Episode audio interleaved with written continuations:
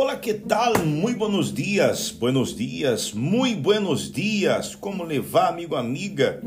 Como está você? Como ha começado o seu dia? Começado bem? Espero que esteja bem, começado esta semana animado, feliz, contente. E aqui tenho mi café. Espero que você tenha o suyo já preparado para começar esta semana bem, uma semana na fé, animado, feliz, uma semana motivado com buenas notícias. E nós outros devemos cuidar para que não hagamos juízo de situações em nossa vida ou incluso de pessoas de maneira injusta. Nós outros devemos ter em conta que não podemos fazer juízo de outras pessoas ou de algo que está acontecendo ou está por acontecer sem ter conhecimento. A melhor coisa que devemos fazer é sempre ter uma atitude equilibrada. É, isso não significa, não quer, não quer dizer que não devemos poner ou emplear sabedoria e discernimento em nosso trato com outros. Nós outros devemos ter cuidado para não juzgar a nosso semelhante. Temos que mirar o mundo a nosso alrededor com os olhos, com buenos olhos, sabe, com olhos analíticos, pero não críticos porque no livro santo disse não que com a mesma medida que medis vos medirão também. Ou seja, então de la maneira como miro, me vão a mirar. Então devemos aprender que a vezes situações que passam em subida não é para tumbá-lo, não é para destruí-lo, senão para ser-te melhor é, hemos passado situações em nossa vida que se nós outros não tivéssemos esta consciência, houvéssemos desanimado, desistido, de errado a um lado. Pero nós outros aprendimos que em cada obstáculo sempre há uma oportunidade. Sempre há uma oportunidade de tornarmos pessoas melhores.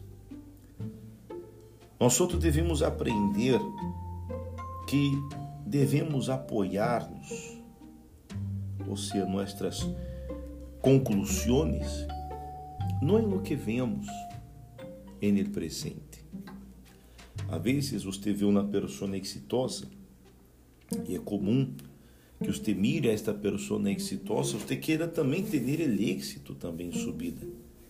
Não por envidia, não é isto, não, não é envidia, sino por el, la ambição de também lograr algo em subida.